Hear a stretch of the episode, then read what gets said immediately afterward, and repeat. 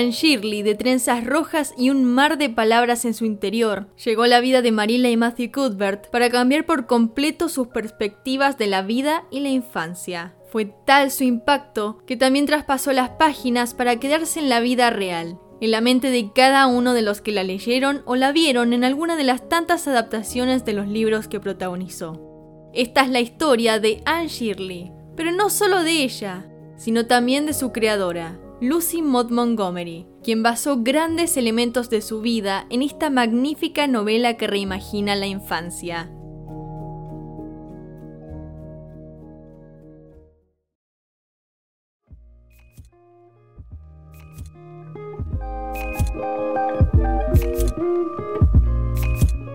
Mi nombre es Ana y esto es Crónicas del Cosmolibros, un podcast donde hablo del vasto universo literario, sus escritores y sus lectores.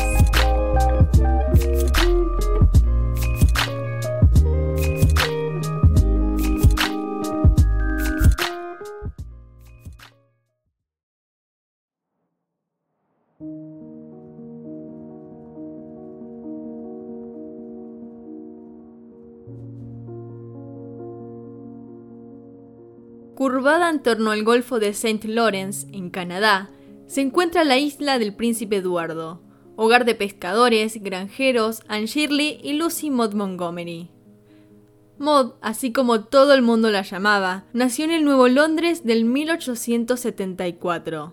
Era la primogénita de un matrimonio joven y por el momento no había sombras sobre su futuro. Sin embargo, dos años después de su llegada al mundo, su madre expira tras contraer una tuberculosis que se la llevó con apenas 22 años. Su padre quedó viudo y pronto desempleado, con una niña en pleno crecimiento, así que no le quedó otra opción que entregársela a los severos McNeil, los abuelos maternos de Maud que residían en Cavendish.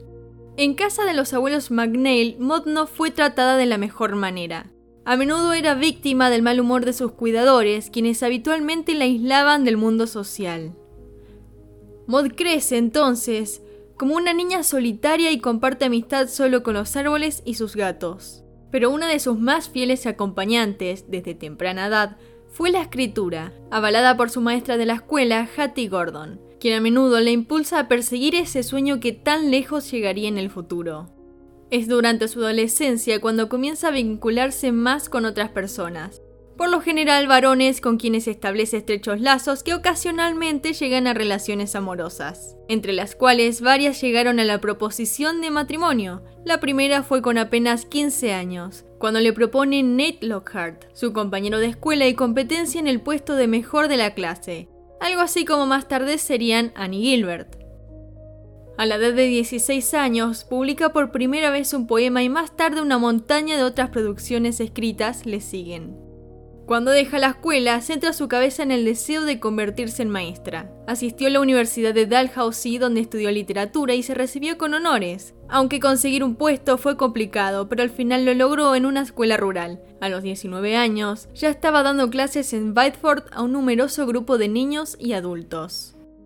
Entre estos años, Maud recibe otras propuestas de matrimonio. Una de su amigo Will Pritchard, a quien rechazó, otra de su profesor, un tal John Mustard, también lo rechazó y por último a Ed Simpson, a quien aceptó como a su prometido, pero luego rompió el compromiso al comenzar a sentirse extremadamente incómoda con la idea de la proximidad a alguien. Además de que durante esos tiempos en los que había comenzado a publicar su trabajo, se sentía independiente y no quería dejar de lado ese sentimiento por un hombre. Sin embargo, esta libertad se esfuma cuando su abuelo muere y solo queda ella para cuidar a la abuela McNeil, iniciando así una época marcada por el aislamiento, las nuevas amistades, el próximo asentamiento como una esposa y la escritura de su primera novela, Anla de Tejados Verdes. Los años que sucedieron entre 1900 y 1908 fueron solitarios y productivos para Maud, quien vivía constantemente en la nostalgia y el miedo de terminar siendo una solterona luego de haber dedicado gran parte de su juventud al cuidado de la abuela McNeil, que en todos esos años no había sido clemente ni por un segundo con la soñadora Maud. En 1902, sin embargo, Maud conoce a Frederica Campbell, quien sería su amiga y alma gemela por los próximos 15 años, además de una de las principales inspiraciones para las temáticas de su primera novela. Ala de Tejados Verdes comienza a gestarse en 1904 entre las emociones previas a su creación. Sentimientos que iban de la tristeza y la soledad a la nostalgia por las amistades, la libertad y la simpleza de la infancia perdida. Mod pasa bastante tiempo entre cartas viejas y antiguas entradas de sus diarios, llenándose de todo lo que sintió durante su vida. Eran todos esos vacíos los que de alguna manera buscó llenar con su próximo libro. Quería volcar en un solo pedacito de mundo las maravillas de la niñez, la calidez de una familia encontrada y la seguridad de las almas gemelas. Comienza a soñar con una historia sobre la juventud. Comienza a soñar a Anne Shirley. Este alegre personaje aparece por vez primera como un rayito de sol en medio de un día tormentoso. Cuando Maud encuentra en sus viejos diarios el relato de un suceso protagonizado por sus propios parientes, Pierce McNeil y su compañero John Clark, dos granjeros que requerían de ayuda en su campo y que para eso habían pedido un orfanato a un niño, como si de un paquete se tratara. Sin embargo, en su lugar recibieron a la joven Ellen de 3 años junto a su hermano Ray de 5.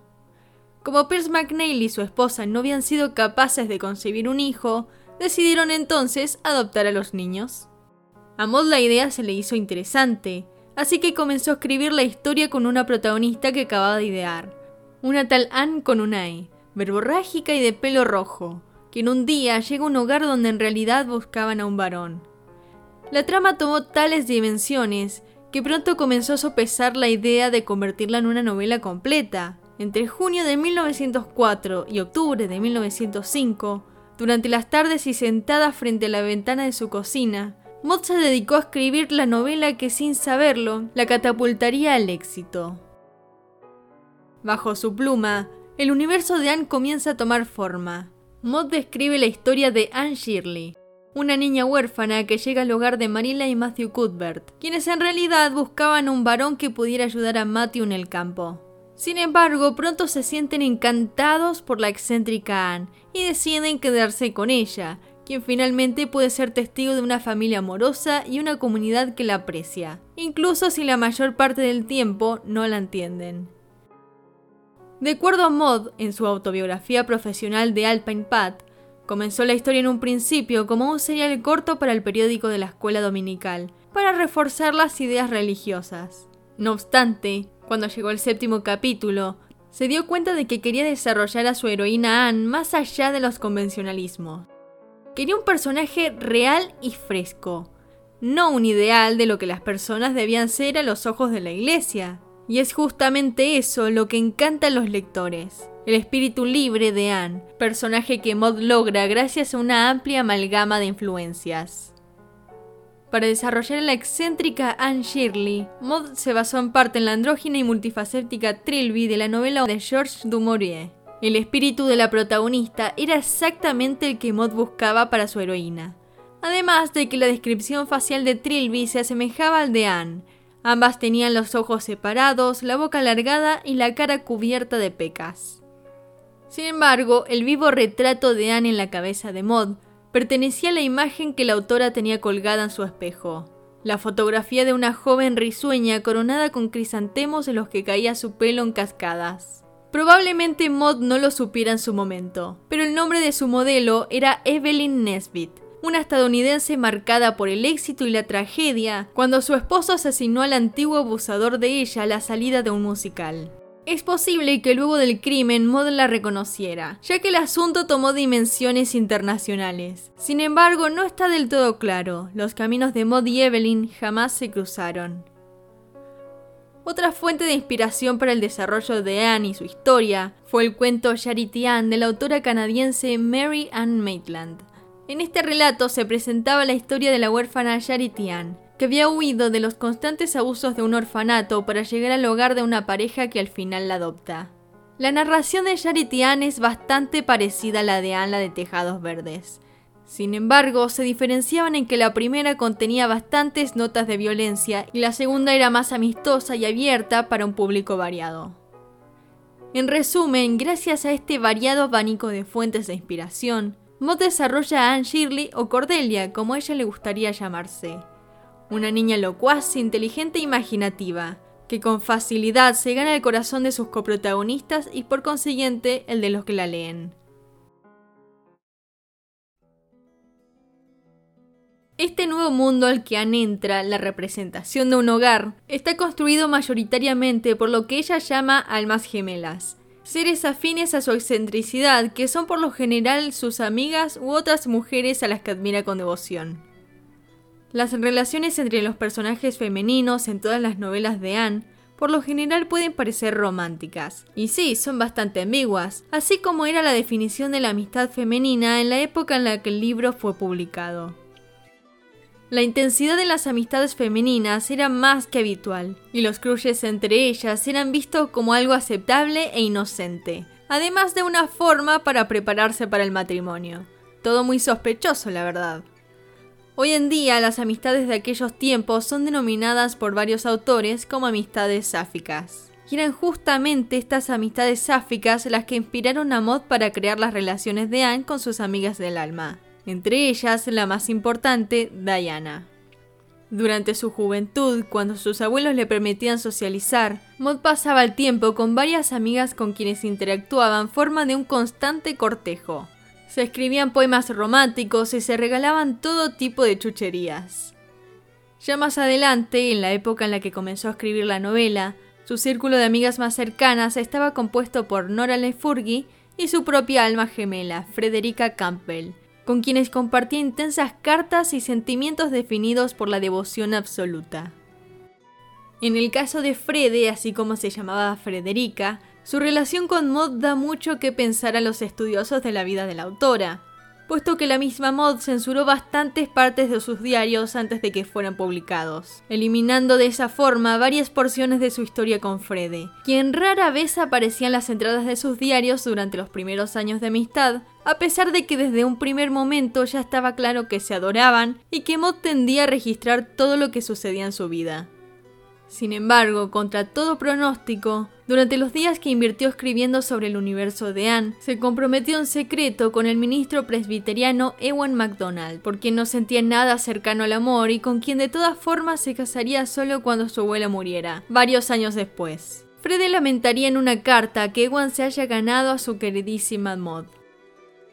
En paralelo a sus amistades sáficas, Anne protagonizaba su propio romance con su compañero Gilbert Blythe que a pesar de no ser realmente la trama principal, más que el crecimiento de Anne como personaje, sí fue muy importante para los lectores a lo largo de la existencia del libro. Gilbert Blythe como personaje aparecería en los escritos de Maud por vez primera en una vieja historia titulada El cumpleaños de la tía Susana, en el que había introducido una pareja conformada por Anne Douglas y Gilbert Martin, a quienes se reutilizaría más tarde en ala de tejados verdes, sin antes haberlos pasado por cirugía plástica y cambios de personalidad.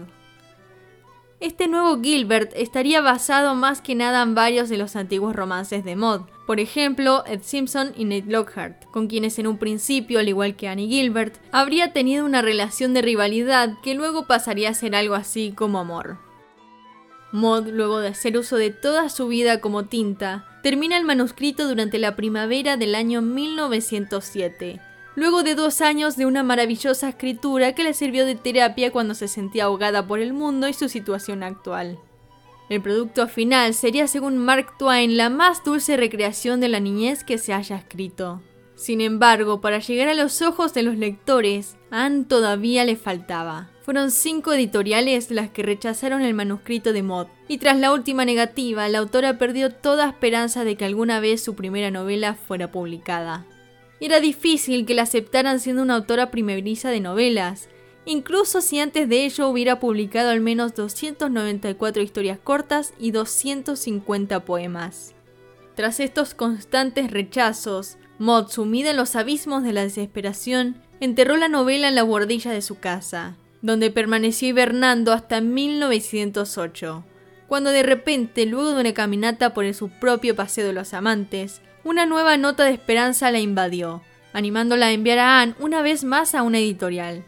Esta vez la mandó de viaje a Boston, Estados Unidos, donde la editorial Elsie Page la recibió con los brazos abiertos y un contrato bastante mezquino, prometiéndole a Maud tan solo el 10% de las regalías Sin embargo, como Maud temía que ya nadie la aceptara, firmó el contrato y su van salió a la venta en junio de 1908. Lucy Maud Montgomery acababa de presentar al mundo una obra llena de tópicos que repercutirían en sus tiempos y en los próximos por venir. El libro era una especie de antítesis de los ideales que ya se estaban dejando en el pasado siglo XIX. Ahora era el 1900 y la figura angelical de una mujer dócil entregada únicamente a la familia y a la policritud social estaba desapareciendo en varios lugares del planeta de a poco para darle lugar a la mujer humana, la que siempre había sido demonizada.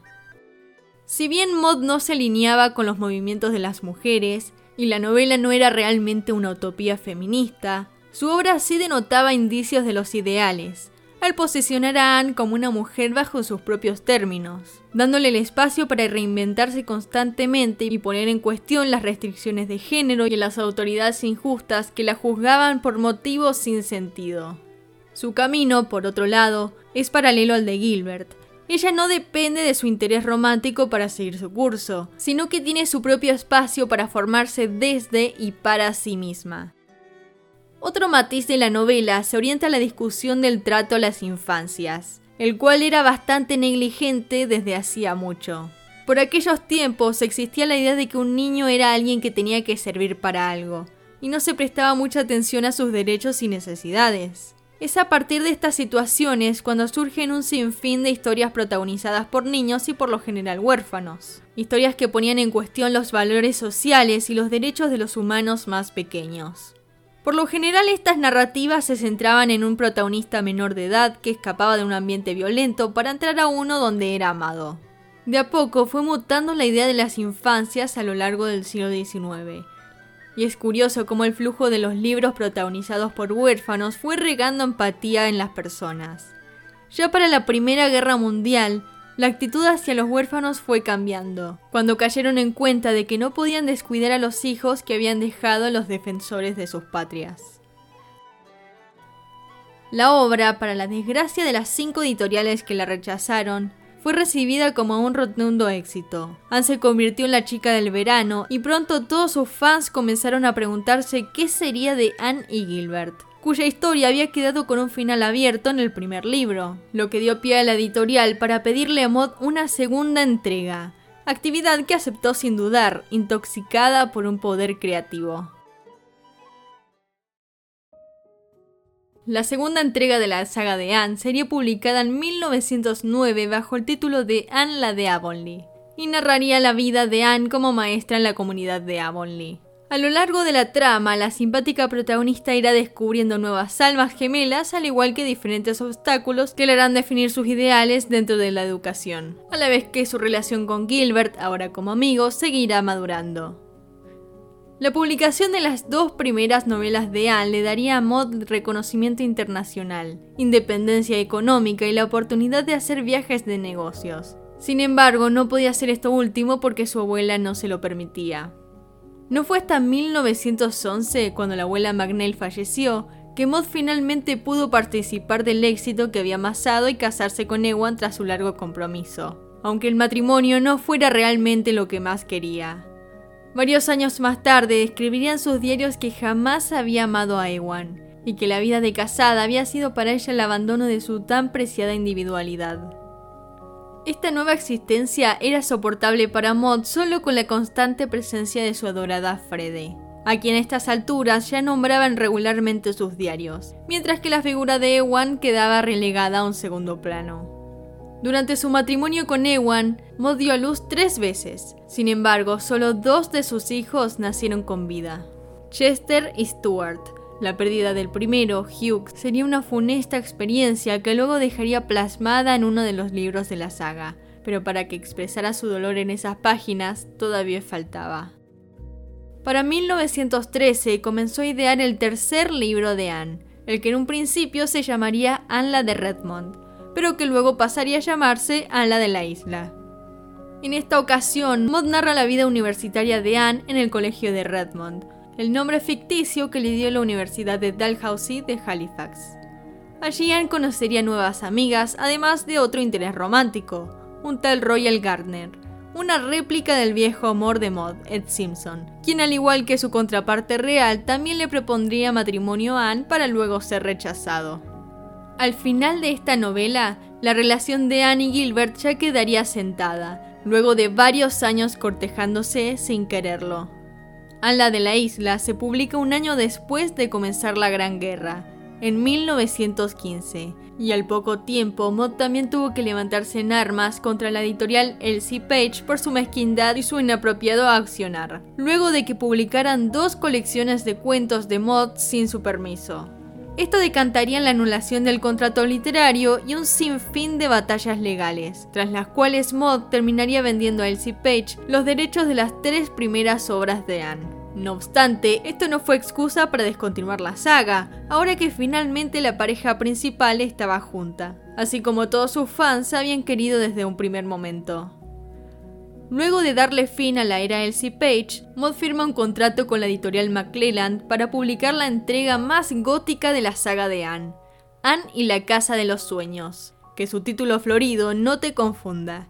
Sí, van a haber momentos tan felices como los de los libros anteriores, así como también va a haber bastante tragedia. En la cuarta novela, Anne finalmente se casa con Gilbert, con quien luego se muda a su primer hogar, una casa a orillas del mar de Punta Four Winds.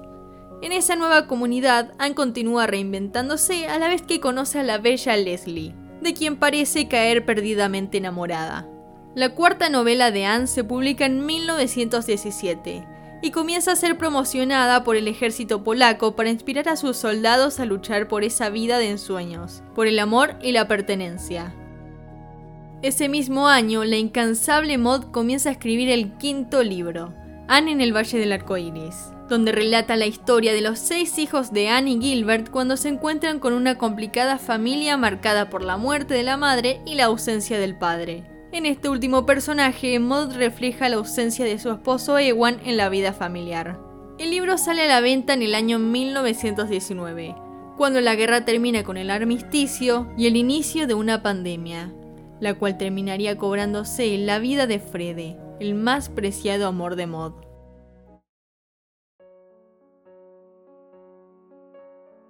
Presa del dolor por la pérdida de su alma gemela y las réplicas de la guerra, Mott se sume una vez más en su escritura, la actividad que le generaba paz absoluta. Esta vez para fabricar la que ella creía que sería la última entrega de la saga de Anne, Rilla la de Ingleside. Mott tenía deseos de volcar en ese libro los horrores de la guerra en la vida de las mujeres, pero esta vez con Rilla, la hija menor de Anne, como protagonista. El supuesto último libro sería publicado en 1921, en paralelo con el decaimiento de Ewan, quien había comenzado a mostrar problemas de salud mental. Pasarían varios años de nuevas novelas, problemas financieros y del hogar antes de que Maud se lanzara a escribir otro libro de Anne, así como sus fans y la editorial le insistían. Para los años 30, Maud finalmente desenfundó Anne la de Álamos Ventosos, una novela que se situaba entre los eventos de Anne la de la isla y Anne y la casa de los sueños. Esta vez, Maud relataba los cuatro años en los que Anne se dedicó a la enseñanza en la secundaria de Summerside antes de casarse. Es en ese colegio donde conoce un interesante personaje, Catherine Brooke, una odiosa maestra que le haría la vida imposible a Anne por pura envidia. Sin embargo, Anne haría todo lo posible para acercarse a ella y ayudarla a cumplir los sueños que había reprimido. Lo interesante es que el personaje de Catherine Brooke fue basado en una conocida de Mod, la maestra Isabel Anderson, una mujer que profesaba un amor un tanto enfermizo por Mod, a quien enviaba incontables cartas amenazándola con todo tipo de cosas si la dejaba y pasando por su casa a todas horas sin previa invitación. Mod tenía la convicción de que Isabel era una persona profundamente infeliz, lo cual de cierta forma era cierto, y temía dejarla por miedo que algo malo le sucediera incluso si eso le costaba su tranquilidad. De todas formas, llegó un momento en el que ya no pudo lidiar más con esa situación y fue alejándose de a poco, dejando de contestar sus cartas y sus llamadas.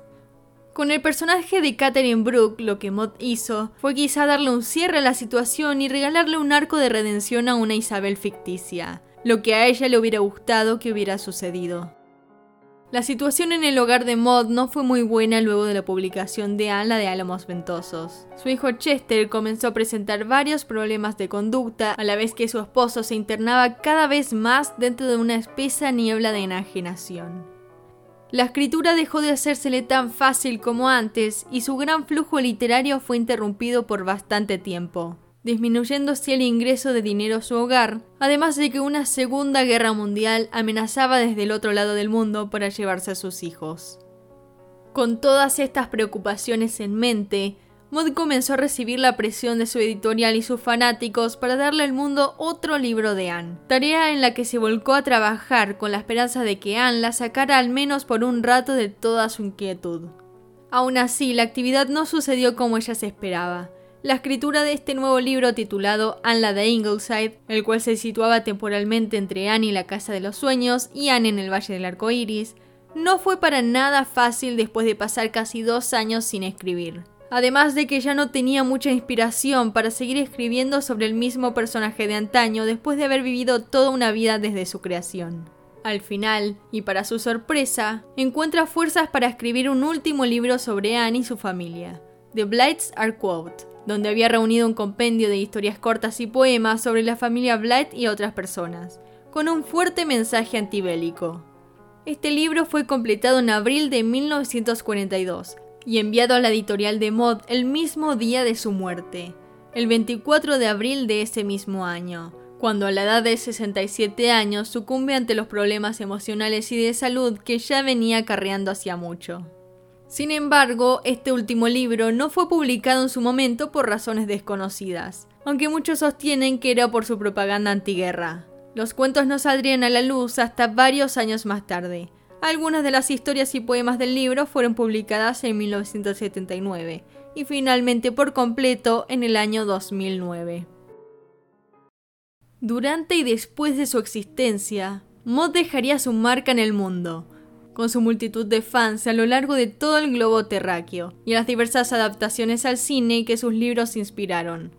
La primera adaptación sería Anne de Tejados Verdes en 1919, una película muda protagonizada por Mary Miles Winter y dirigida por William Desmond Taylor. El metraje fue estrenado seis meses después de que Maud vendiera los derechos de su obra a Elsie Page, por lo tanto, no tuvo voz en el proyecto, que de todas formas no fue de su agrado, porque la trama de la reinvención y la individualidad de Anne fue tergiversada para darle protagonismo a su romance con Gilbert.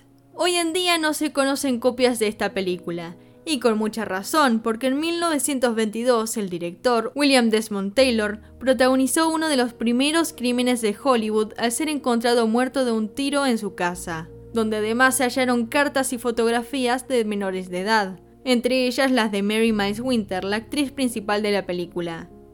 Este crimen jamás fue develado y muchas de las películas de Taylor desaparecieron de la faz de la Tierra.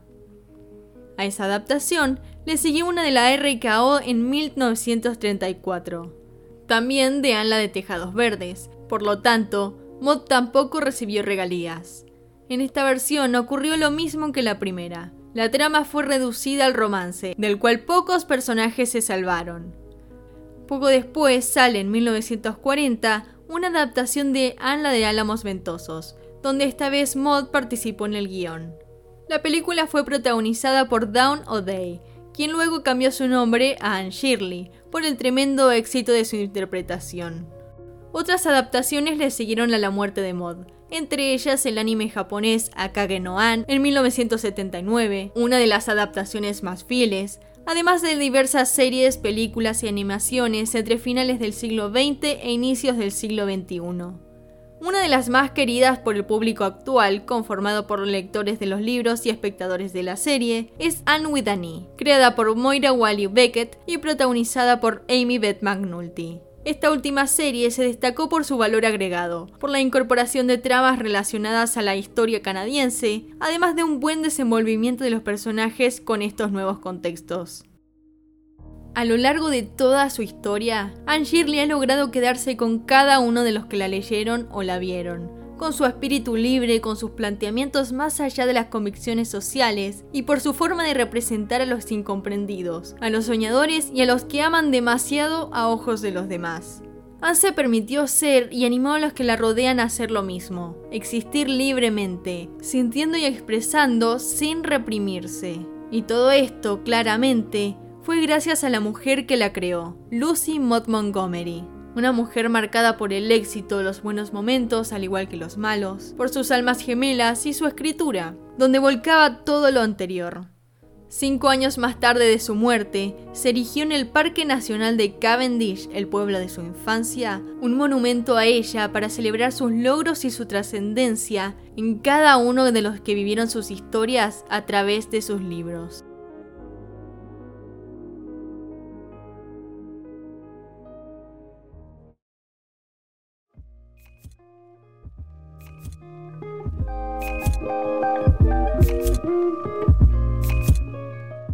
Mi nombre es Ana y esto fue Crónicas del Cosmolibros. No te olvides de seguirme en todas mis redes y te espero para la próxima.